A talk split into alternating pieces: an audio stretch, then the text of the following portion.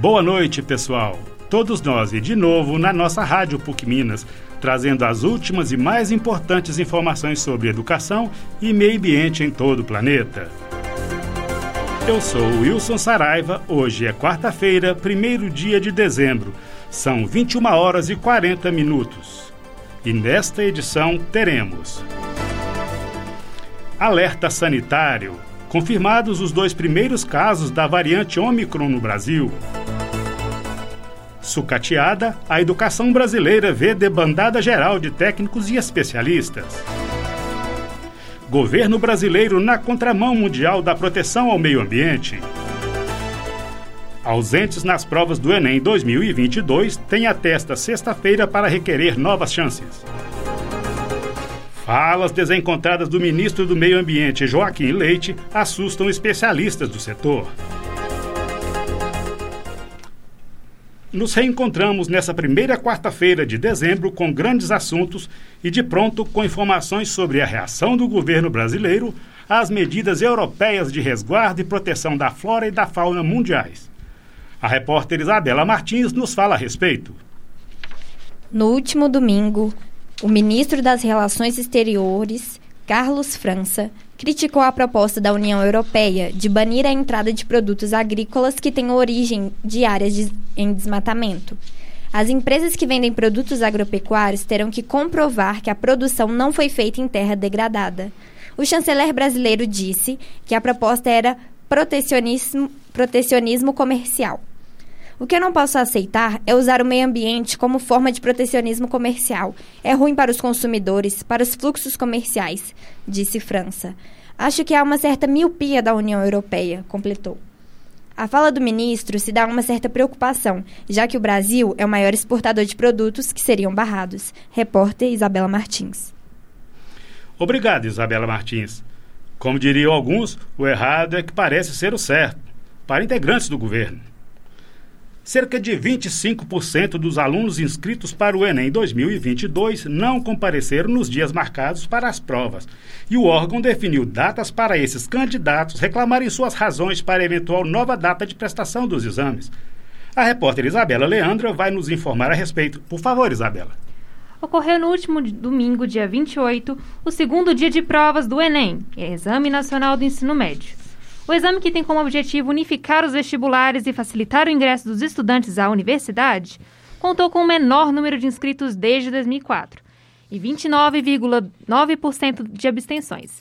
Ou seja, cerca de 930 mil dos inscritos não compareceram para realizar a prova. Sendo assim, na próxima sexta-feira, dia 3, é encerrado o prazo para que estes que faltaram no exame possam solicitar a reaplicação, através da página do participante no INEP. Os critérios aceitos para justificar a ausência e conceder direito a uma nova chance incluem pessoas que já estiveram com doenças infec infectocontagiosas em um, dos, em, em um ou ambos os dias, necessitando da comprovação de diagnóstico via laudo médico. Além disso, podem solicitar aqueles que tiveram problemas logísticos, eventuais ou de força maior, ou seja, desastres naturais que possam ter prejudicado a aplicação da prova, falta de energia elétrica, erro de execução na aplicação, entre outros. Nesse caso, aqui salienta o caso da jovem cega que recebeu uma prova sem leitura de braille e, por consequência, não conseguiu realizar a prova, e por isso solicitou a reaplicação. Por fim, um outro critério a ser considerado foi dos alunos que moram na região do Complexo do Salgueiro, localizado na cidade de São Gonçalo, no Rio de Janeiro. No primeiro domingo de provas, dia 21, ocorreu uma operação policial no local. E com isso, por volta de 500 inscritos não puderam sair de casa para realizar o exame, devido à falta de segurança e constante troca de tiros, além da circulação de ônibus no local que foi prejudicada, impedindo o deslocamento desses estudantes aos seus respectivos locais de prova. Mais informações sobre as doenças que são consideradas passíveis de reaplicação e outros critérios para solicitação podem ser acessadas no site do INEP. Repórter Isabela Leandra para a Rádio PUC Minas. Muito obrigado, Isabela. É, é, é, parece que essa loucura não tem fim. O tempo passa, o tempo voa e a situação continua na, na mesma. Os alunos sem saber o que vão fazer. Bem, nossa equipe, ao contrário, não perde tempo. Tempo é importante. E vivemos bons tempos na capital dos mineiros e no Brasil só de pensar que a vacinação caminha. A duras penas, mas caminha. As aulas presenciais da rede estadual voltaram. E para o ano que vem, o governo de Minas já começou o cadastro escolar para a rede pública de ensino. Garanta sua vaga. Acesse o site e faça o seu cadastro até 10 de dezembro. Se a gente está feliz com essa volta, ah, isso nem a máscara consegue esconder. Cadastro Escolar 2022. Com educação, Minas avança. Minas Gerais. Governo diferente, Estado eficiente. Estamos de volta com nosso Jornal em Órbita. São 15 para as 10. E com números impactantes, a repórter Isabela Martins volta no órbita. Dessa vez ela vai nos contar o que as imagens de satélite revelaram sobre o desmatamento na Amazônia. O que dizem os mapas, Isabela? O INPE, Instituto Nacional de Pesquisas Espaciais, constatou que no período de agosto de 2020 até julho de 2021, o desmatamento na Amazônia aumentou 22%. É o índice mais alto registrado na região nos últimos 15 anos. Os dados foram obtidos por meio de imagens do satélite americano Landsat, e a análise das imagens mostram que a devastação no Pará aumentou em 5.257 quilômetros quadrados, o que representa 39,72% da sua área total. Já no Amazonas, o aumento foi de 2.347 quilômetros quadrados, equivalentes a 17,73%. E no Mato Grosso foram 2.263 quilômetros quadrados, ou seja, 17,1% do seu espaço. O atual ministro do Meio Ambiente, Joaquim Leite, afirmou que mais ações precisam ser tomadas contra estes crimes. Por, por ocasião da COP, Conferência das Nações Unidas para a Mudança do Clima, que reuniu líderes de mais de 100 países, incluindo o Brasil, que se comprometeu a interromper e reverter o desmatamento até 2030. Os dados do INPE teriam sido divulgados 22 dias após a elaboração do documento, já durante a COP 26. Segundo o governo brasileiro, Porém, as informações do estudo estão datadas de 27 de outubro. Especialistas no assunto asseguram que o governo brasileiro sabia da alta do, nos índices de desmatamento antes da conferência e omitiu os números ao se manifestar na COP26. Repórter Isabela Martins. Muito obrigado pelas informações, Isabela Martins. É, do jeito que as coisas andam, aquelas imagens de destruição, cinzas e sem vida que assistimos nos filmes não restarão só na ficção. A pauta agora é, acreditem, mutações do novo coronavírus. E ao que parece, Omicron, a mais recente variante conhecida do vírus, parece ter chegado ao Brasil. Isabela Leandra. Na última terça-feira, dia 30, foram confirmados os dois primeiros casos da variante Omicron em território brasileiro. A confirmação partiu do Instituto Adolfo Lutz, ligado ao governo do estado de São Paulo, que estava acompanhando o casal de brasileiros que desembarcaram da África do Sul, local que identificou a cepa, no último dia 23, no aeroporto de Guarulhos. O casal, um homem de 41 anos e uma mulher de 37, não possuíam histórico de vacinação contra a Covid-19 e estavam no Brasil para visitar. De acordo com a Anvisa, Agência Nacional de Vigilância Sanitária, a entrada dos passageiros no Brasil e o diagnóstico de Covid-19 vieram antes do anúncio da nova variante, que foi realizada no dia seguinte, mas que logo após a identificação da nova cepa, foi realizado monitoramento e novo diagnóstico do casal. Um terceiro caso suspeito de infecção pela nova variante se encontra em investigação pelo mesmo instituto que acompanhou, dessa vez de um homem vindo da Etiópia que também desembarcou no aeroporto de Guarulhos. Ainda, vale ressaltar as restrições, restrições impostas pela Anvisa e por diversos outros países, restringindo voos vindo da África do Sul, Botsuana, Eswatini, Lesoto, Namíbia e Zimbábue. E outros quatro países sul-africanos seguem em análise epidemiológica para definir se também serão inclusos nesse bloqueio. Embora já tenham sido registrados casos da Omicron em todos os continentes, o estigma ainda se faz muito presente nos países africanos, e o Brasil segue com fronteiras abertas com outros países, inclusive europeus, que detectaram a variante. O infectologista e pesquisador da Fiocruz, Dr. Júlio Croda, comentou sobre a chegada da Omicron no mundo e a posição do Brasil neste novo cenário, bem como a necessidade de uma postura não discriminatória com outros países. Queria deixar claro que a gente não deve impor nenhuma medida restritiva discriminatória por país e sim abordar de forma geral isso. E é, as evidências atuais demonstram que você deve adotar diversas barreiras para impedir a, a, importação de casos. Lógico que essa importação é inevitável. Em algum momento a gente vai ter transmissão comunitária dessa variante no Brasil. Que a gente está tentando fazer é postergar essa transmissão comunitária. Os países que tiveram mais sucesso adotaram PCR precoce antes de embarcar, como a Sandra falou, 24, 48 horas antes. É, adotaram quarentena após a chegada, inclusive de 7 a 10 dias. A pessoa fica em isolamento, com testagem depois de 3 a 5 dias e passaporte vacinal. Se você quer realmente conter importação, você não pode discriminar o país de onde a pessoa vem, porque qualquer viajante nesse momento de disseminação de uma, de uma nova variante é um risco potencial de introdução dessa variante no, nesse país. E se você quer ser rígido do ponto de vista desse controle, você deve adotar essas três medidas. Atualmente, o continente africano é o que apresenta menos vacinados no mundo. E um fator preocupante a ser considerado é que a variante atualmente possui em torno de 50 mutações, sendo mais da metade na proteína que seria a chave utilizada pelo vírus para entrar nas células. Continue acompanhando a Rádio PUC Minas e o Em Órbita para mais atualizações sobre a pandemia. Para a Rádio PUC Minas, repórter Isabela Leandra. Agradecemos a repórter Isabela Leandra pelas informações. E olha, quem acompanha de perto informações reais sobre a pandemia sabe o alto nível de conhecimento do Dr. Júlio Croda e suas recomendações devem ser sempre seguidas e à risca.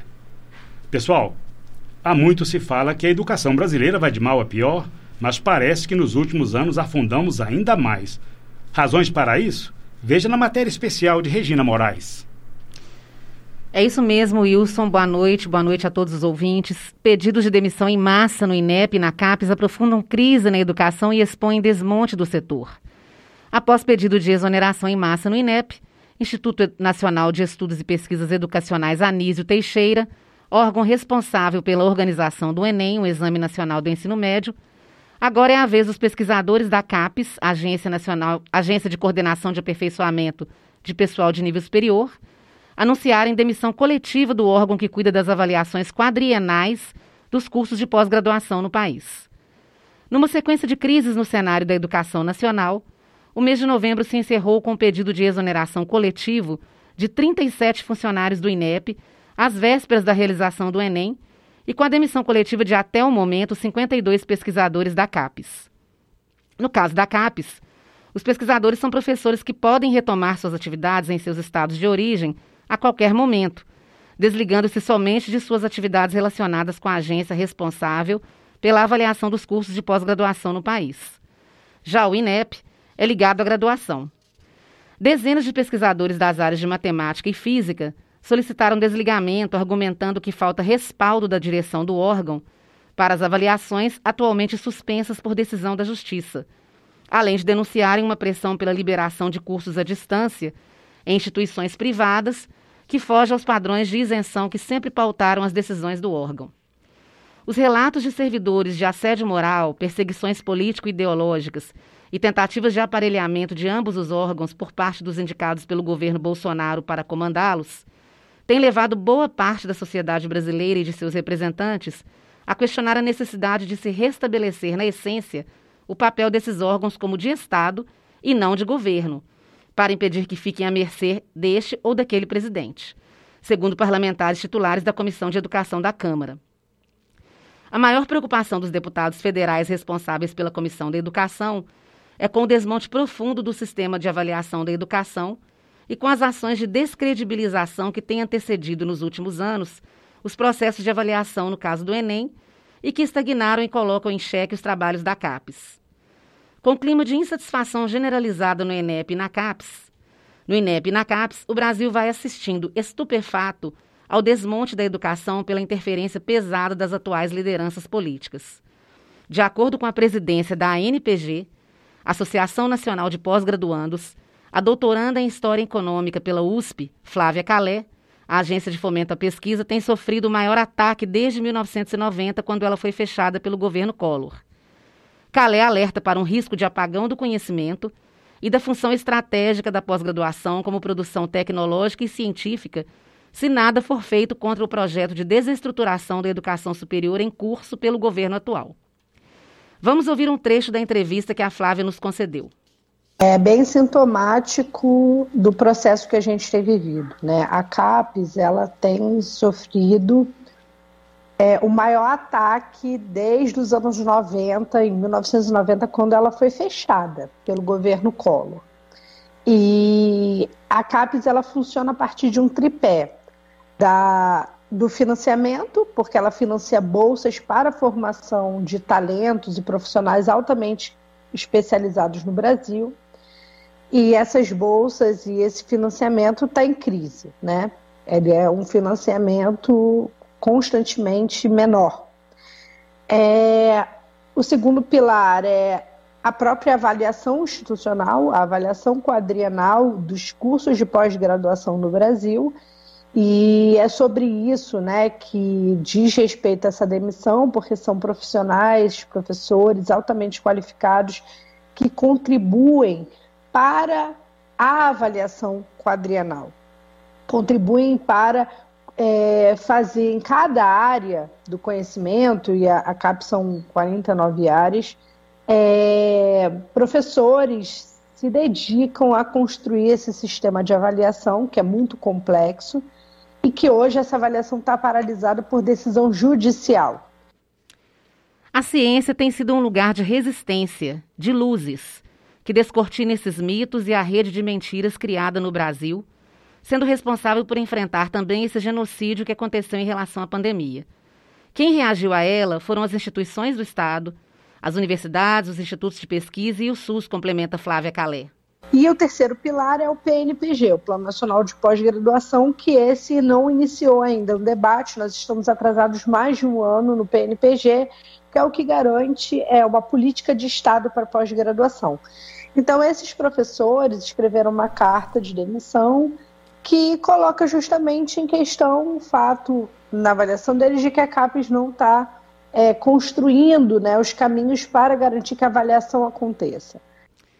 Entre a esperança e o desconforto, pesquisadores, professores e estudantes seguem na luta pela crença e pela defesa do que ainda resta da solidez tanto do INEP quanto da CAPES ao mesmo tempo em que a edição do Enem deste ano vem sendo celebrada com satisfação pelo ministro da Educação, Milton Ribeiro, como a que começa a ter a cara do governo.